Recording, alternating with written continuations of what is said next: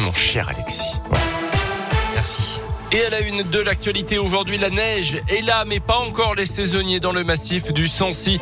Du côté de Superbès, on estime par exemple qu'il manque encore une trentaine de salariés pour les remontées mécaniques, une cinquantaine dans les différents hôtels et restaurants de la station Auvergnate. Des forums emploi ont bien été organisés ces derniers mois, mais peu de candidats se sont finalement présentés.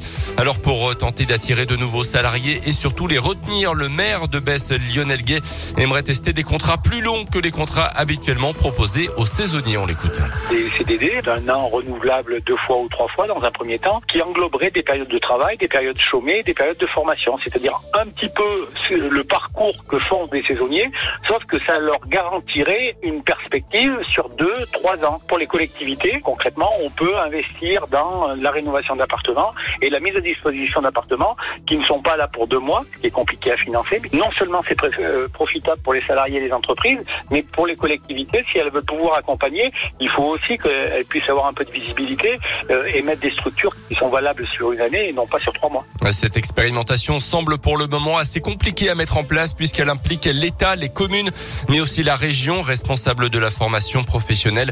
Selon le maire de Besse, Lionel Guet, ces contrats pourraient être mis en place dans toutes les zones touristiques du pays. Il devrait bientôt présenter son projet au service de la préfecture. Dans l'actu également, il avait commis un cambriolage dans une maison du quartier de la la Plaine à Clermont. Un homme de 22 ans a été condamné à 26 mois de prison ferme et placé en détention hier d'après la montagne. Il avait été euh, pris en chasse ce week-end par les victimes et par leurs voisins avant d'être interpellé.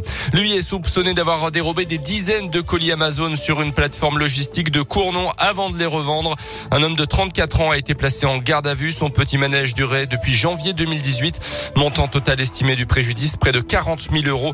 Une BMW d'une valeur de 10 000 euros et 5 000 euros en liquide sur son compte ont été saisis. Il a reconnu les faits. Il a été laissé libre à l'issue de sa garde à vue, mais sera convoqué l'an prochain devant la justice. Dans le reste de l'actu en France, les femmes vont commencer à travailler entre guillemets gratuitement à 9h22 précise ce matin et ce jusqu'à la fin de l'année à cause des inégalités salariales persistantes selon un collectif féministe. Une date et une heure calculées comme tous les ans depuis 2015 à partir de statistiques européennes sur l'écart de salaire entre les femmes et les hommes à poste égal évidemment. Une différence de 16,5% en 2021 soit un point de plus qu'en 2020. Sophie Petronin recherchée actuellement par les autorités de l'ancienne française serait en effet retournée vivre clandestinement au Mali au mois d'avril dernier avec la complicité de son fils.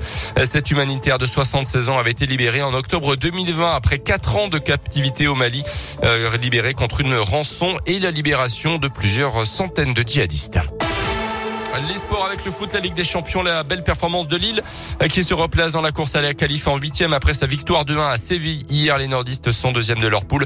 À suivre ce soir le PSG à Leipzig. En rugby, nouvelle séance d'entraînement ouvert au public à l'ASM ce mercredi. Ça sera à partir de 11h tout à l'heure en pleine semaine de vacances scolaires. L'occasion pour les familles et les enfants de venir assister à un entraînement sur le terrain annexe du Michelin et aussi d'encourager les jaunes et bleus à quelques jours du choc face à Toulon.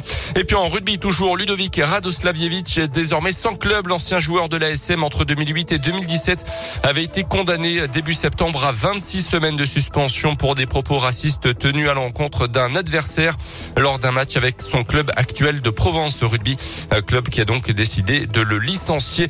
Euh, d'après euh, la Provence, justement, il pourrait euh, se tourner vers le rugby à 13.